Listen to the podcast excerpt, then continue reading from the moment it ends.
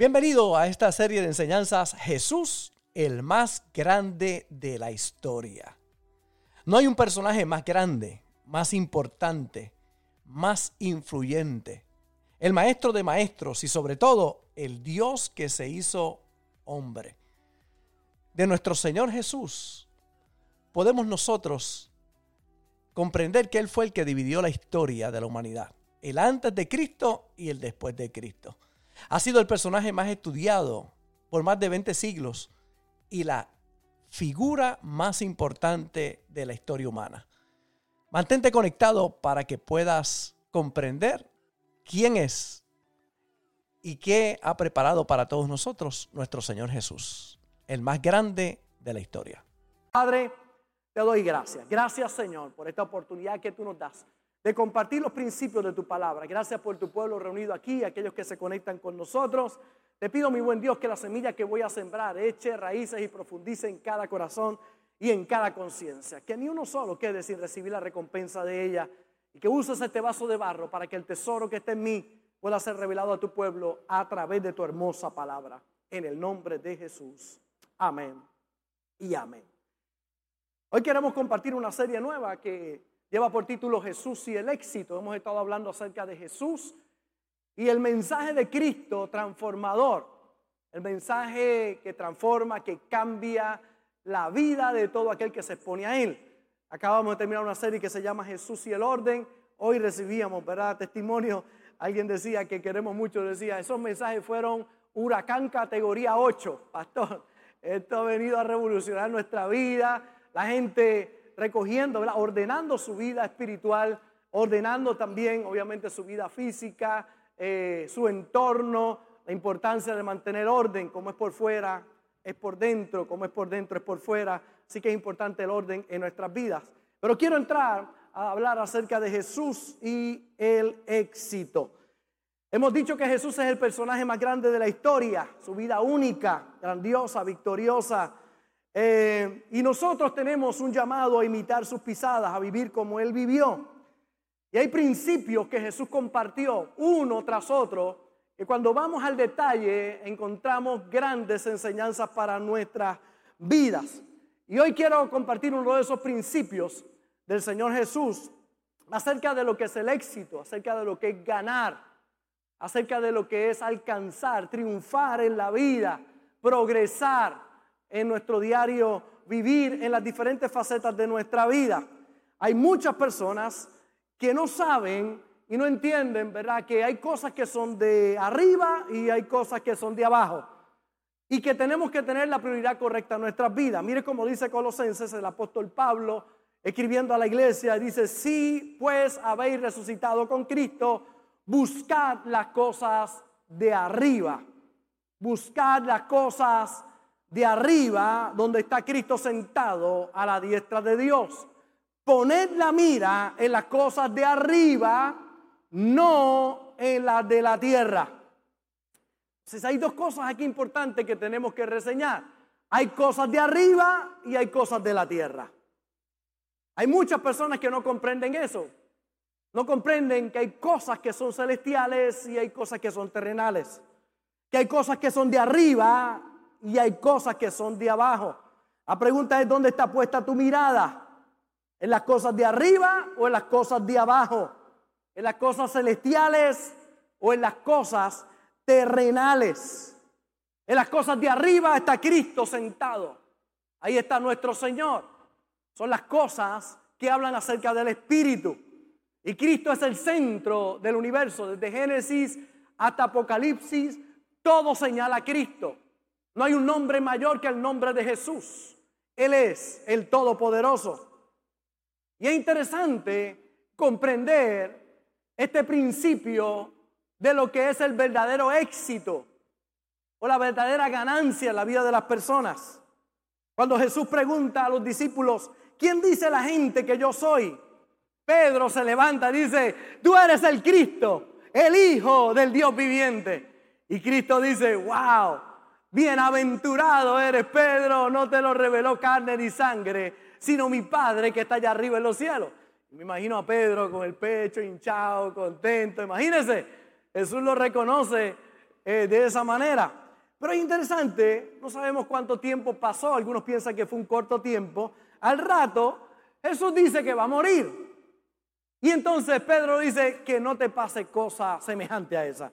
Y entonces mire cómo Cristo le dice, pero él volviéndose dijo a Pedro, quítate delante de mí, Satanás. Me eres tropiezo. ¿Por qué no pones la mira en las cosas de Dios, sino en las cosas de los hombres?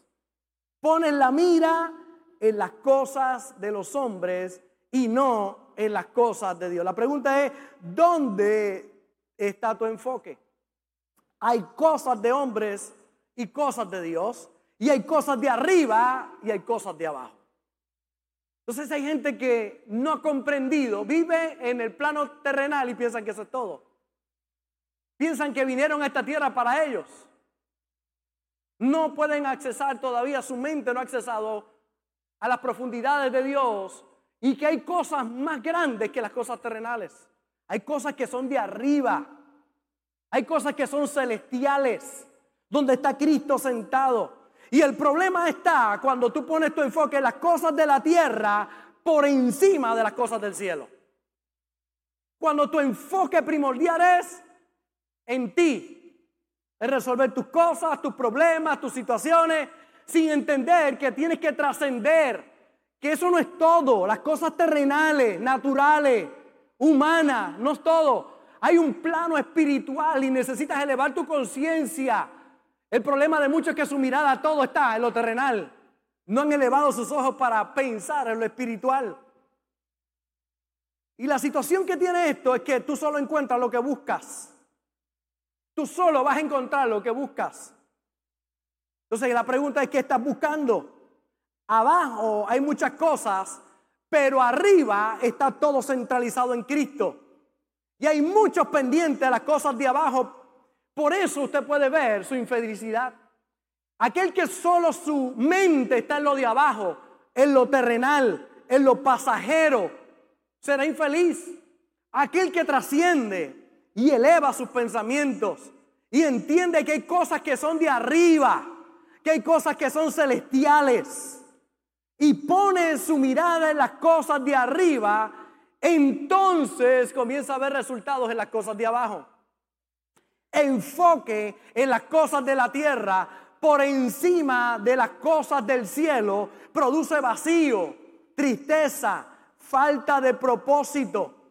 Y si realmente tú quieres ser exitoso y un ganador, necesitas conocer este concepto, salir del plano de lo terrenal de las cosas de abajo. Por eso hay gente que se abate tanto, porque todo su enfoque en las cosas terrenales. Si le falta algo, piensa que se acabó todo. Si tienen una tribulación, un problema, el mundo se les viene abajo. Pero habemos otros que nuestro pensamiento está más allá de las cosas terrenales, en las cosas celestiales. Y puede faltarme algo en el plano terrenal. Pero si tengo a Cristo, tengo todo lo que necesito para vencer aquí en la tierra. Entonces, el éxito no está en las cosas de abajo, ni en las cosas de los hombres. Hay gente muy reconocida en la tierra que es desconocida en el cielo. Los conocen aquí, son famosos en la tierra, pero en el cielo no son famosos, nadie los conoce allá arriba. Su nombre suena en la tierra, pero no está escrito en el libro de la vida, en el libro más importante, en el que habla de la salvación del alma y el perdón de nuestros pecados. Son conocidos, ricos en la tierra, pobres en el cielo. Tienen todo lo que algunas personas quisieran en la tierra, sin embargo son infelices. No hayan satisfacción en lo que hacen, porque todo lo que tienen es terrenal, es humano, es natural. Y cuando tratas de ganar acá abajo, sin ganar primero arriba, lo que construyes abajo no tiene fundamento. Lo repito otra vez. Cuando tratas de ganar aquí abajo, primero, sin ganar, primero arriba, lo que construyes abajo no tiene fundamento. Necesitas ser un ganador primero arriba, con las cosas de arriba, con las cosas celestiales, con las cosas del Espíritu. Entonces hay gente que quiere las cosas terrenales primero. Y el que vive con lo terrenal primero será un infeliz toda la vida. No tendrá propósito de vida. Se sentirá vacío. Pero aquel que tiene la mirada de las cosas de arriba donde está Cristo, tiene una mentalidad de ganador. Porque si tú ganas con las cosas espirituales, mi hermano, vas a ganar con las cosas terrenales también. Y es espiritual ganar. No hay nada malo con ganar. La pregunta es, ¿por qué es importante ganar? ¿Por qué es importante ganar? Dos puntos en particular. Número uno, porque ganar es de Dios. ¿Cuántos saben que Dios no pierde? Voy a repetir otra vez. ¿Cuántos saben que Dios no pierde? Dios nunca pierde. Dios es un ganador. Él no fracasa. Él no perdemos nosotros, pero Él no. Fracasamos nosotros, pero Él nunca fracasa. Él es un ganador. Por eso es tan importante nosotros unirnos al team ganador. Entender que cuando estamos de parte del Señor, no importa las situaciones que podamos enfrentar, si el final, si lo que estás viviendo no es feliz, no es el final, porque los finales de Dios siempre son felices.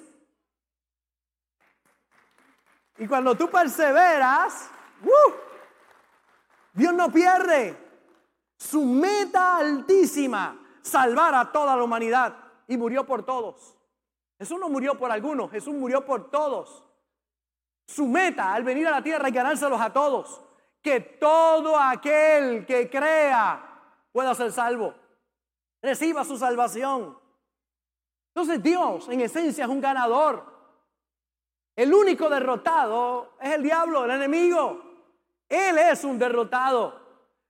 Pero la luz siempre irá por encima de las tinieblas. Tenemos que tener la mentalidad del cielo. En la mentalidad del cielo no hay derrota, mi hermano. Hay victoria. Pero hay muchos que viven en el plano terrenal. Por eso es que su mente tristemente tiende a la derrota y al fracaso. Pero cuando usted tiene a Dios por dentro, mi hermano, cosas extraordinarias comienzan a pasar. Cuando usted tiene conciencia de que Dios va con usted que no es perfecto, pero tiene una intención fuerte en su espíritu y sus pasos van dirigidos a vivir para Dios, cosas lindas comienzan a pasar. Número dos, ¿por qué es importante ganar? Porque los enemigos que tú no vences, tus hijos tendrán que lidiar con ellos. Aquellas cosas que tú no venzas en tu vida, la generación que viene detrás de ti tendrá que trabajar con ellos, lidiar con esos enemigos.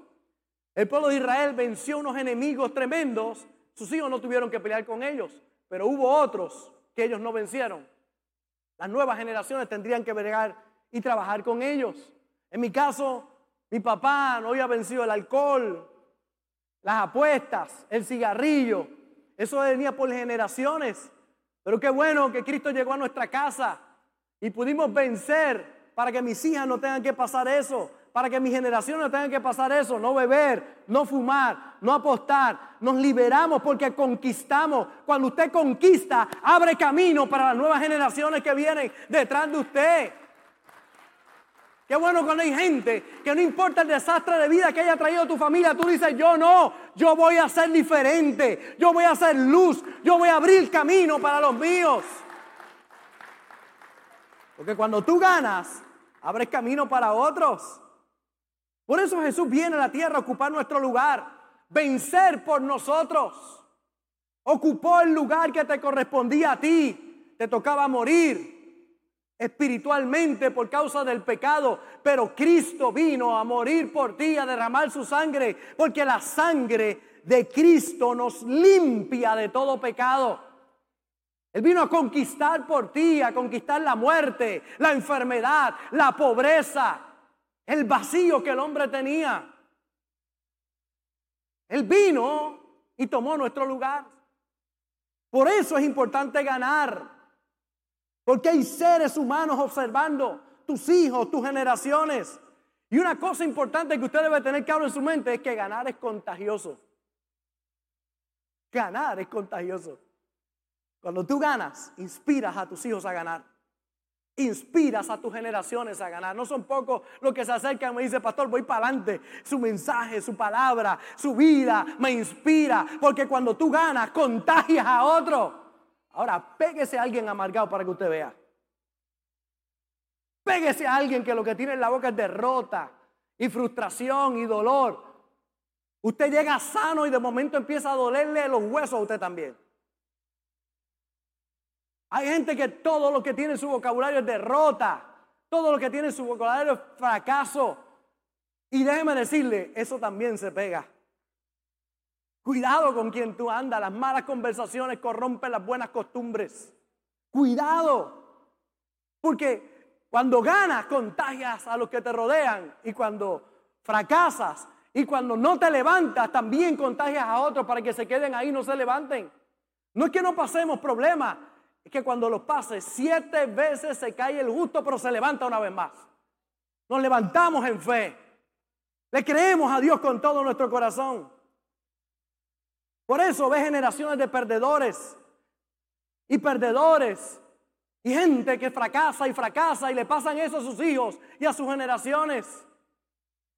Hay gente con problemas que vienen por generaciones, adicciones como mencionaba, cuántas situaciones que pasan de generación en generación hasta que de repente se levanta uno y establece un nuevo paradigma. Se levanta uno y dice, me rehuso a vivir así. Me voy a levantar. Decía Bill Gates, si naciste pobre no es tu culpa, pero si mueres pobre sí es tu culpa. Porque tú te puedes levantar, tú puedes sacudirte y decir, Señor, te creo. De donde vienes no define a dónde vas. Tú puedes levantarte y establecer un nuevo paradigma. Puedes levantar la vara. Puedes decir, yo voy a ganar. Pero eso es un grito que sale de adentro, del espíritu. Cuando tú miras al cielo, te das cuenta que Dios no te trajo esta tierra para sufrir. Dios no te trajo esta tierra para que vivas derrotado. Dios te trajo esta tierra para que te levante. Es necesario que te levante. Usted ve a David contra Goliat, todo el mundo temblando y David dice, yo no, yo voy a pelear, le voy a arrancar la cabeza. Estoy preparando un mensaje en estos días que se llama David contra David. Y la gente dirá, no, no, fue David contra Goliat. No, no, no, no. David, antes de pelear con Goliat, peleó con David. Con los pensamientos que decían que era imposible, que era demasiado grande, que era era un guerrero desde su juventud. Antes de usted pelear con cualquier problema, usted pelea primero con sus propios pensamientos. Si usted sale derrotado de sus propios pensamientos, saldrá derrotado de la prueba que usted tendrá de frente. Mira que lo predico ahora, me sale y lo predico. David y Goliat.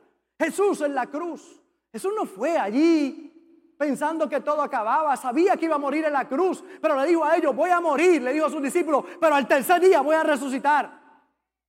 Me van a golpear, voy a pasar escarnio, voy a pasar momentos difíciles, pero al tercer día me levanto.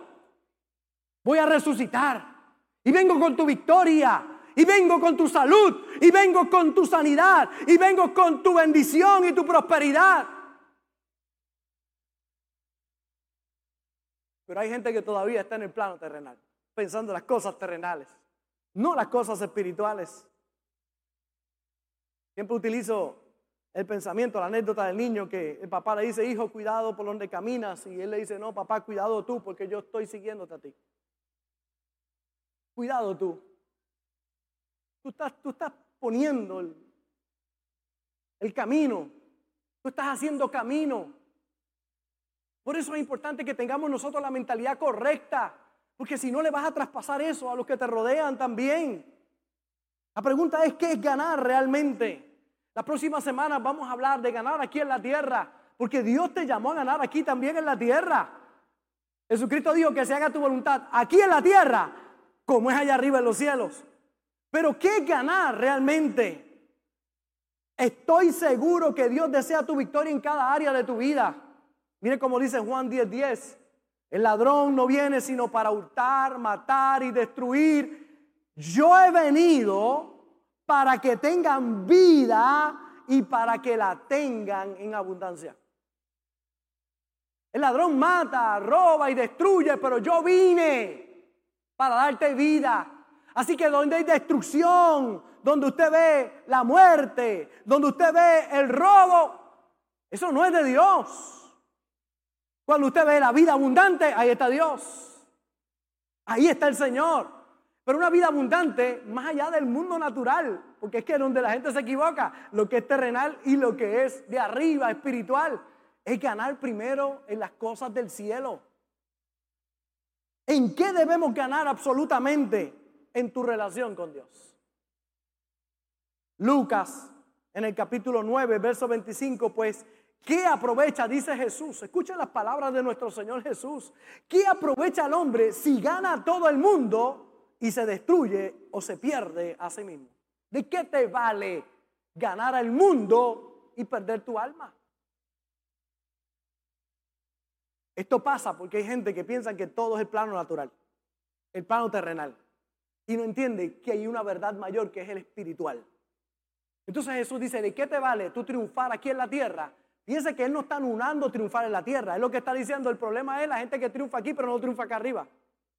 El problema es que triunfa en la tierra, pero fracasa en el cielo. Y Él le dice, ¿de qué te vale ganar tu alma? Ganar el mundo y perder tu alma. ¿De qué te vale? Ahora, vale de mucho ganar mi alma y ganar en la tierra también. Entonces Dios quiere que ganes en el cielo y que ganes en la tierra también. ¿De qué te vale ganar en la tierra y no ganar en el cielo? Así que lo primero que tenemos que ganar es el cielo. Ganar en las cosas espirituales. Ganar en las cosas de arriba. Vemos a Moisés, capítulo 8, verso 11 de Deuteronomio. Cuídate de no olvidarte de Jehová tu Dios. Cuídate de no olvidarte. Para cumplir sus mandamientos, sus decretos y sus estatutos que yo te ordeno hoy. No suceda cuando tú guardas, cuando tú no te olvidas de Dios, mira lo que pasa. No suceda que comas y te sacies, edifiques buenas casas en que habites, tus vacas y tus ovejas se aumenten, y la plata y el oro se te multipliquen y todo, dice, y la plata y el oro se multipliquen y, y todo lo que tuvieres se aumente y se enorgullezca tu corazón y te olvides de Jehová tu Dios que te sacó de tierra de Egipto, de casa de servidumbre. El problema de algunos es que se olvidaron de Dios. Se olvidan del cielo, de las cosas espirituales, de las cosas de arriba. Y entonces empiezan a prosperar en las cosas de la tierra y entonces se olvidan de Dios. Y entonces Dios le habla al pueblo y dice, cuídate de no olvidarte de Jehová tu Dios, porque vas a aumentar en tus cosas, vas a prosperar, vas a echar hacia adelante, mejor casa va a venir para ti, cosas lindas, la vaca, vaca y el ganado se te van a multiplicar, pero no te olvides de Jehová tu Dios que las cosas terrenales no te hagan olvidar de las más importantes que son las espirituales. Que no te ahogues con las cosas, los afanes de la tierra, porque la semilla que cae ahí se ahoga.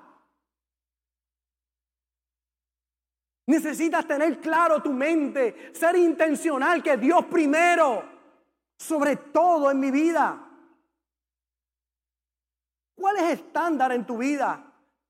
¿Cuán alta es tu vara en relación con tu vida con Dios?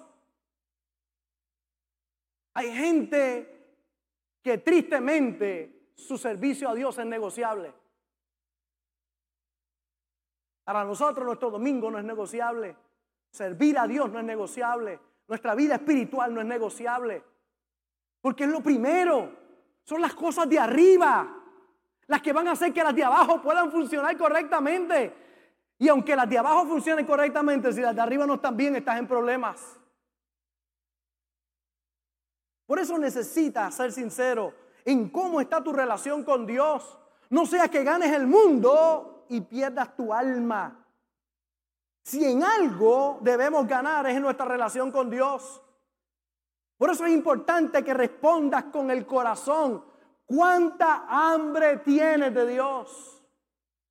Cuán hambriento está de las cosas de Dios. ¿Qué te sacia más, las cosas del mundo o las cosas de Dios? Esa hambre por Dios no se pierde de manera deliberada nuestra vida o a propósito, sino que son cambios sutiles. Venimos al Señor, tenemos un encuentro con Él. Estábamos muertos espiritualmente, vacíos, deprimidos. ¿Cuántas cosas? La gente llega a Dios buscando su ayuda, su protección. Algunos llegan porque están enfermos, algunos llegan porque están en lo último ya. Han perdido todo en la quiebra. Hay otros que llegan porque lo tienen todo, pero se sienten vacíos. Están sanos, están bien, pero hay un vacío profundo dentro de ellos, un vacío en el corazón. Llegamos al Señor por diferentes causas, por diferentes motivos.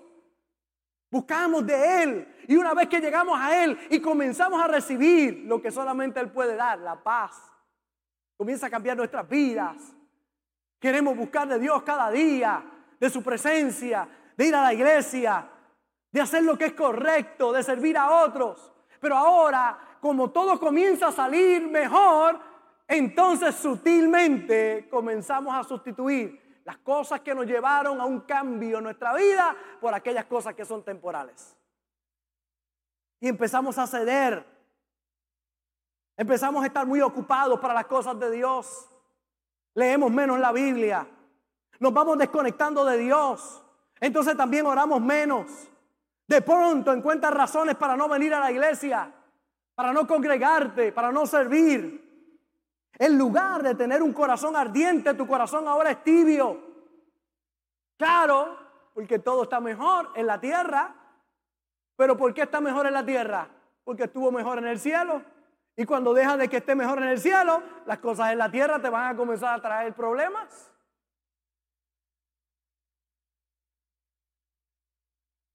Estoy explicando bien. Mira cómo dice Salmo 63, verso 1. Dios, dice el salmista, Dios mío eres tú. De madrugada te buscaré. ¿Qué significa eso de madrugada? Además de que temprano en la mañana habla aquí, que es lo primero, primordial en mi vida. De madrugada te buscaré, tú vas a ser lo primero en todo lo que yo haga. Mi alma tiene sed de ti, mi carne te anhela en tierra seca y árida donde no hay aguas, para ver tu poder y tu gloria así. Interesante cuando usted pone la mirada en las cosas correctas. El salmista decía, mi alma tiene sed de ti, mi carne te anhela. La desconexión no ocurre de, repente, sino poco a poco. Lo ves en tu propio cuarto. Había una Biblia, libros de crecimiento en tu mesa de dormir. Hoy está el control del televisor. Ya tus horas y horas las pasas en la televisión y no en la Biblia, aprendiendo, escuchando, nutriendo tu espíritu. Es que comienza con cosas que no, no son necesariamente pecado, pero sí te vas enfriando en tu vida. Y usted ve gente ya cansados mentalmente. Cansados mentalmente porque tristemente han descuidado las cosas que son del espíritu. Le pasa como Elías, que después de una gran victoria, en medio de estar tan cansado, estaba vulnerable. Y aunque vence a 450 profetas de Baal, una mujer le habla y le manda un mensaje diciendo que lo va a matar en las próximas 24 horas y sale corriendo y se quiere morir. Estaba burnout, quemado tan cansado mental y físicamente que cuando vino el problema no podía enfrentarlo. Hay algunos irritados, se molestan por cualquier cosa, cosas pequeñas, andan con coraje, gruñones, antipáticos, señales de que algo no está funcionando en el espíritu. ¿Usted quiere saber cómo es que usted se va desconectando de las cosas espirituales? Cuando el viejo hombre quiere salir para atrás otra vez. O la vieja mujer. ¿Cuántos conocen bien el viejo hombre o la vieja mujer en sus vidas? ¿Verdad? Usted lo conoce bien, sabe dónde salió. Y cuando quiere salir Hulk otra vez para afuera, el hombre verde, quiere salir, ahí usted sabe que está viendo desconexión en el cielo. Porque cuando usted se mantiene en el espíritu, vienen problemas, situaciones, y usted tiene el espíritu correcto para echarle mano y darle para adelante. Pero hay momentos en que cuando viene el problema, usted dice, ay, estoy tan cansado, esto está malo. Tú dices, el viejo hombre está saliendo porque te desconectaste de las cosas de arriba. Por eso tiene que haber un cambio de prioridades en nuestra vida. Yo sé que hay muchos que en el momento difícil le dijeron al Señor, si me sacas de esta te sirvo. Si me ayudas, si metes tu mano. Señor, mire, usted no, usted no sabe, no son pocas las personas que yo he visto en, en su momento tan difícil donde están entre la espada y la pared, donde parece que no hay salida, donde el diagnóstico y el pronóstico no es bueno. Cuando el momento es difícil, le dicen, Señor, mete tu mano, ayúdame. Si tú me ayudas, Señor, te sirvo el resto de mi vida. Y usted dirá, esa persona jamás virará para atrás. Qué triste ver a muchos que se olvidaron de lo que Dios hizo en su vida, de la promesa que le hicieron al Señor. Tienes que recapitular en tu vida. El problema es que la presión ya pasa y comienzas a llenarte de compromisos. Y Dios no está en el panorama. Ya tengo lo que le pedí a Dios. Ahora no necesito al Dios que me lo dio. Y eso no es ganar. Eso es perder. Hay gente que honraba a Dios de lo poco que tenía, pero ahora no le das a Dios de todo lo que te llega porque ahora parece mucho. Aunque sigue siendo lo mismo, el diezmo. No es diferente. Sigue siendo el diezmo. Pero ahora es que es demasiado. Pero cuando no tenías nada, uh, Señor, si me bendice, si me prospera, si me ayuda. Y ahora Dios comienza a bendecir y abrir puertas, pero ahora, ahora es mucho, ahora es demasiado. Hace unas semanas atrás alguien de nuestra iglesia me dijo, no menciona mi nombre, pastor, pero el testimonio de él me dice, venga acá, estaba allí en la librería, venga acá, vea el cheque que voy a hacer. Y yo no veo esas cosas. Yo no estoy pendiente de esas cosas, pero él me dijo, venga, venga. Y cuando hizo, hizo un cheque, hizo un cheque. Y me dijo, ¿usted se acuerda? Cuando dar para mí era bien duro, bien difícil por el momento que estaba viviendo, pero ahora le doy gracias a Dios porque Él me ha bendecido y me ha prosperado. ¡Qué cosa tremenda!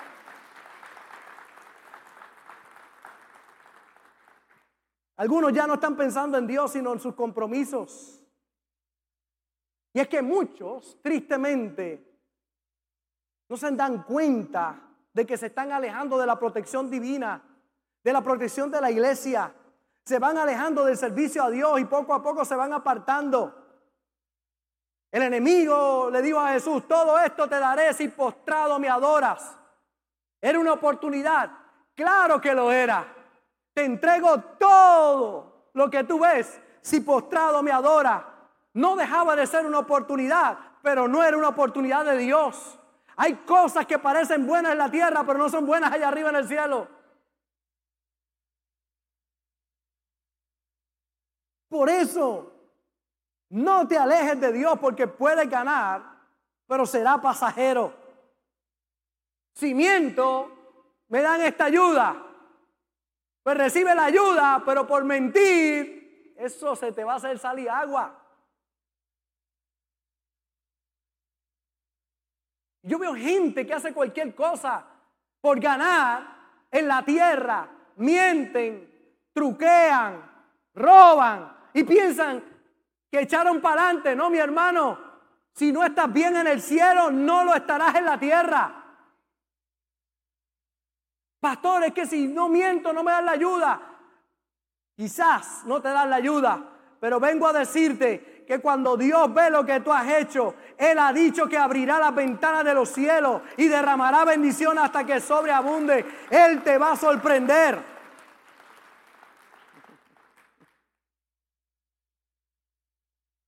Hay gente que toma cualquier cosa, aunque lo alejes de Dios. Cuidado. Cuando lo tenemos todo, el peligro es que pensemos que no necesitamos a Dios. Te alejas de las relaciones correctas. Antes primero era el primero en llegar a la iglesia y el último en salir. Ahora es el último en llegar y el primero en irte. Amistades que vas teniendo, en vez de acercarte a Dios, te alejan de Dios. Y aunque debemos tener amistades que no conozcan al Señor, no es para que ellos nos influencien a nosotros, sino para que nosotros lo seamos influencia en sus vidas. El problema es cuando ellos, el, lo oscuro de ellos, nos oscurece a nosotros en vez de la luz de nosotros que le traiga luz a ellos. Pastor, ¿cuán buena es la amistad que pueda tener que no conoce al Señor? Siempre y cuando usted sea el que influencia la vida de ellos, fantástico. Pero en el momento que ellos comiencen a influenciar tu vida y arrastrarte a su pecado, cuidado, aléjate. Amistades que te alejan de Dios. Gente carnal, terrenal, malos hábitos, malas palabras. La música secular penetra en la vida aún de cristianos la sensualidad, la carnalidad. Te vas apagando poco a poco. Ahora las amistades no, se, no, no, no te acercan a Dios, por el contrario, te llevan cerca del pecado, al incorrecto, poco a poco. Cuidado, porque puedes tener éxito aparente en la tierra, pero si no tienes éxito en el cielo, nada pasó. Amistades de tus hijos, si miras esas amistades, son raros. No te engañes pensando que todo estará bien, porque tu responsabilidad es cuidar a tus hijos. Mi madre, ay mi madre. La madre que me parió, doña Gladys, Silvia Acevedo. Esa doñita tenía garras por sus hijos. Luchaba por nosotros. ¿Con quién anda? ¿A dónde tú vas? Aquí en media hora. Cuidado lo que habla. Vas para la iglesia. Te sientas al lado mío. Oye la palabra. Tienes que estar pendiente. No pierdas tu tiempo. Estudia. Que mucho me chavo.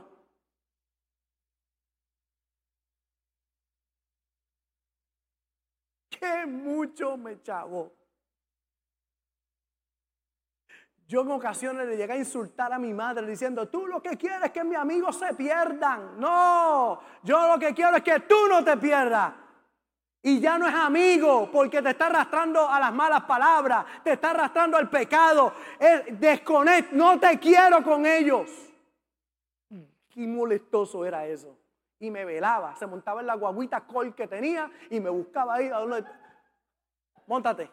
¿Qué pasó? Te dije media hora y no estás aquí. Tú tenías que estar en casa media hora. Si con media hora tú no puedes ser responsable, pues no tienes entonces autoridad para salir. Me enseñó responsabilidad, que me molestó, claro que me molestó. El problema de muchos padres es que todo lo que hacen es regañar. Pero mi viejita me abrazaba, me besaba, me daba cariño. Cuando es más tu regaño que tu cariño y tu amor, por eso es que tienes problemas de rebeldía. Ámalos, bésalos, quiérelos y cuando haya que corregirlo, corrígelo. ¿Por qué las mías me respetan? ¿Por qué aún mis yernos me respetan? Me tienen un respeto inmenso y qué lindo es eso. ¿Usted sabe por qué? Porque yo los amo, ellos saben que yo los amo. Tengo un amor grande por ellos que los amo de corazón y que saben que pueden contar conmigo, no importa qué, ahí voy a estar para ellos. Y mis hijas lo saben, que las amo con todo mi corazón. Pero cuando hacen las cosas mal, aquí hay un bloque, mi hermano. Me paro firme. El pastor feliz. Le hablo con firmeza, no le falto respeto, no las insulto, pero las guío por el camino correcto. ¿Por qué tengo autoridad? Bueno, primero porque estoy bajo autoridad. Y número dos, porque he aprendido el poder del amor. Pero cuando tú estás bien con el cielo, tendrás autoridad aquí en la tierra, con tus hijos, con los tuyos. Vigílalos. Padres que me están escuchando en el día de hoy, yo sé que no hay muchos amenes, pero eso es parte del proceso. Estamos, este es huracán categoría 9 hoy. Padres que me están viendo, no lleves a tus hijos a la casa de nadie a quedarse.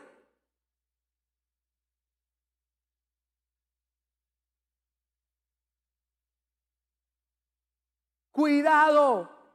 No son pocas las veces que he escuchado a un niño o una niña decirle me violaron, me sodomizaron. Ay, es que era mi amigo. Ay, es que era mi amiga.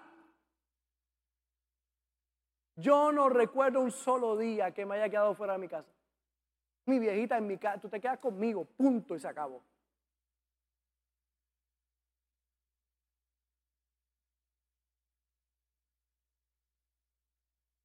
Es que es trabajoso, pastor, sí. Yo lo sé. Es trabajoso, crié tres con la pastora, con el ministerio y cuántas cosas, para arriba y para abajo con nosotros. Y cuando usted llega a tener una confianza como esa, usted está más que seguro de que algo no vaya a pasar. Más que seguro. El cuidado con los abuelos.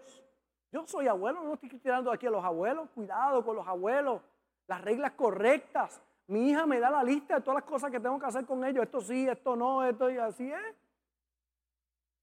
A Mila, Mila Dalía, yo no cambio a mi Dalía. Yo no la veo desnuda, mi nietecita.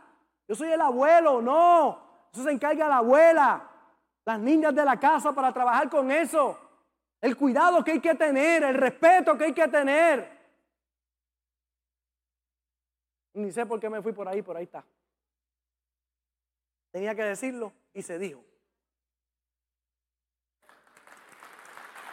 Amén. El descuido. Deja de leer la Biblia, deja de orar, te juntas con amistades equivocadas, encuentras razones para no venir a la iglesia, te desconectas de Dios, te alejas de su voluntad. Y puede que tenga algo que se llama éxito aquí en la tierra, pero estarás vacío. Acerca de esto, dice Pablo, tengo mucho que decir y difícil de explicar, por cuanto habéis hecho tardos para oír. Porque debiendo ser ya maestros después de tanto tiempo, tenéis necesidad de que se os vuelva a enseñar cuáles son los primeros rudimentos de las palabras de Dios. Y habéis llegado a ser tales que tenéis necesidad de leche y no de alimento sólido. Pablo dice, trato de explicártelo, pero se me hace difícil.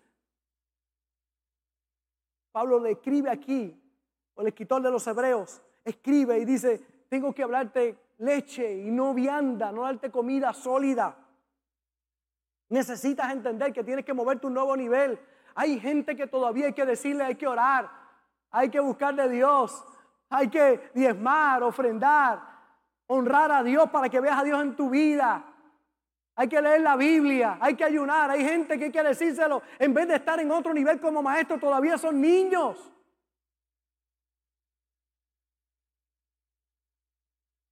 Uno, su problema es que les va bien, pero se descuidan ganan el mundo, pero pierden su alma.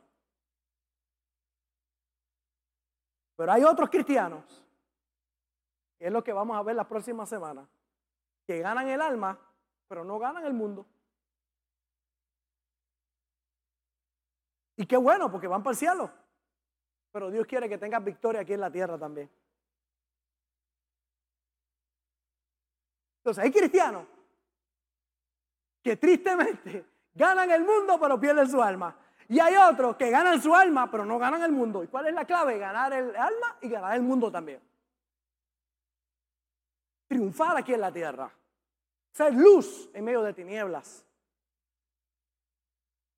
Hay otros cristianos que tristemente no comprenden, no han elevado su conciencia de que Dios es un ganador y estamos del equipo correcto. Que piensan que no pueden ganar y tienen razón porque solos no pueden. Pero al que Dios le agrada, Dios lo va a bendecir. Mire cómo dice Primera de Corintios 1:26, pues mirad, hermanos, vuestra vocación, que no sois muchos sabios según la carne, ni muchos poderosos, ni muchos nobles, sino que de lo necio del mundo escogió Dios para avergonzar a los sabios. Y lo débil del mundo escogió Dios para avergonzar a lo fuerte. Y lo vil del mundo y lo menospreciado escogió Dios. Y lo que no es para deshacer lo que es a fin de que nadie se jacte en su presencia. Hay pastores que yo tengo estudio, yo estoy preparado, pues gloria a Dios por eso, qué bendición, ponlo en los pies de Jesús. Ay, es que yo no tengo estudio, pastor, yo no puedo echar para adelante. Si lo pones en los pies de Jesús, Él te va a dar sabiduría y va a guiar tus pasos.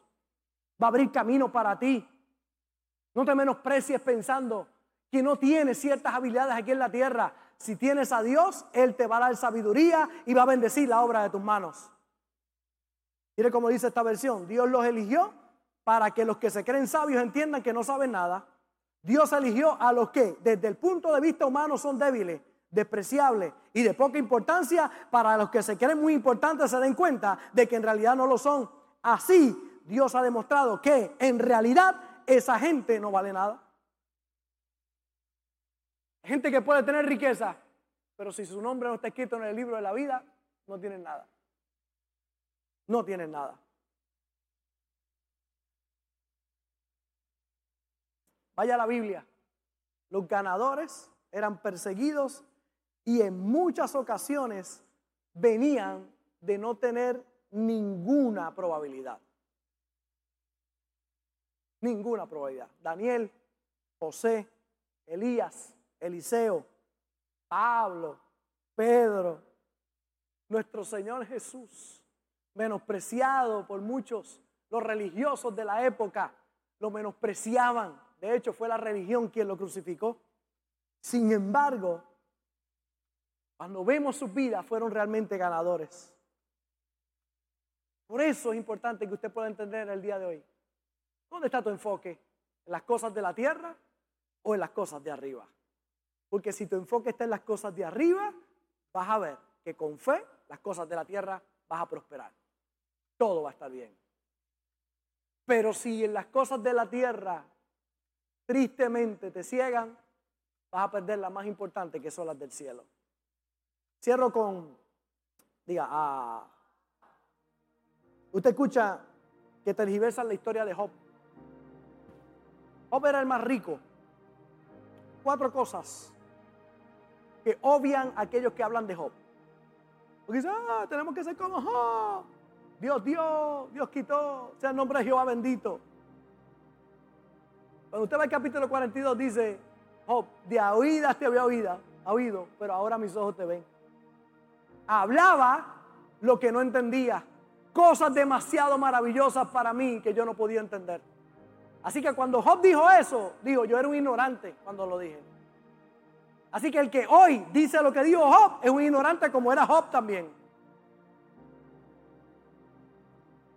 Amén.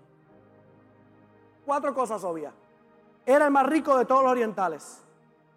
Y sabemos que por miedo lo perdió todo.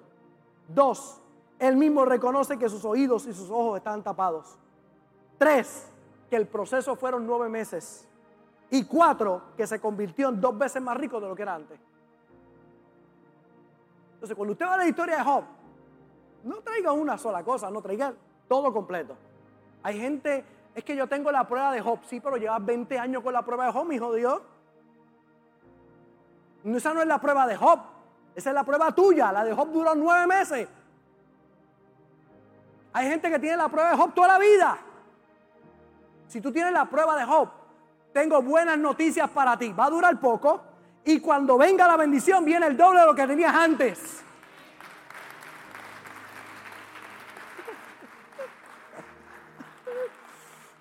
Yo me puse a hacer el inventario.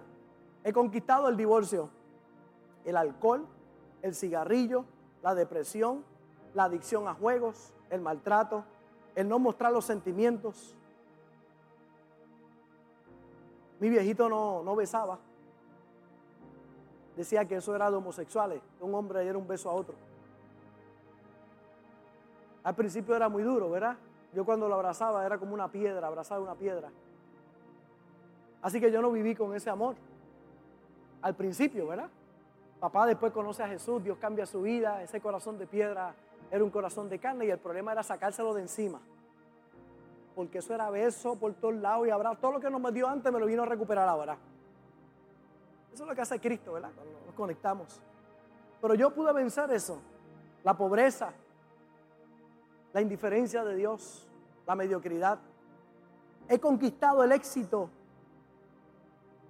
Pero eso no me va a alejar del Señor. La pregunta es, ¿dónde queda lo espiritual en tu vida? Mi mamá me dejó la herencia más grande. Dos cosas puedo decir. Uno, me enseñó a amar a Dios. Y dos, me enseñó a honrar a Dios. No fueron pocas las veces. Mm. No fueron pocas las veces que me dijo, te, te viste y vas para la iglesia. No quiero ir. Es que aquí en esta casa no es una opción no ir a la iglesia. El problema aquí, papá dice, el nene no quiso venir. ¿Y quién le dijo al nene que eso era una opción? ¿Quién le dijo al nene que era una opción no venir a la iglesia? Ah, que tú no vienes a la iglesia. Ah, claro, si tú no das el ejemplo. Él te va a decir, pues que tú no vas. El papá que estaba fumando y le dice al hijo, fumar es malo, no fumes. Tú fumas.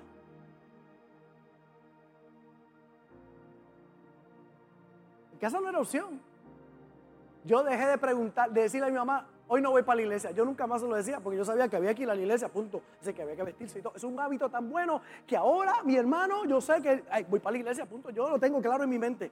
No tengo otra opción. Me llaman, ay, que viene familia. Pues dile que después del culto los veo. Que primero, que si quiere, vayan a la iglesia conmigo. Ah, que ese día hay que lavar los carros. Se lava en otro momento. Me levanto más temprano, lo hago después. Pero primero la casa de Dios.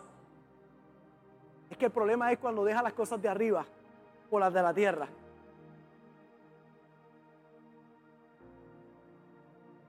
¿Por qué es importante ganar? Porque ganar es la naturaleza de Dios. Porque los enemigos que tú no venzas hoy, tus hijos tendrán que lidiar con ellos. Y porque puedo ganar mi alma y puedo ganar el mundo. Y cierro con esta palabra. Ahora sí. Josué 1.8. Nunca se apartará de tu boca este libro de la ley sino que de día y noche meditarás en él, para que hagas, para que guardes y hagas conforme a todo lo que en él está escrito, porque entonces harás prosperar tu camino y todo te saldrá bien. Y todo te saldrá bien. Y todo te saldrá bien. Diga conmigo, todo me va a salir bien.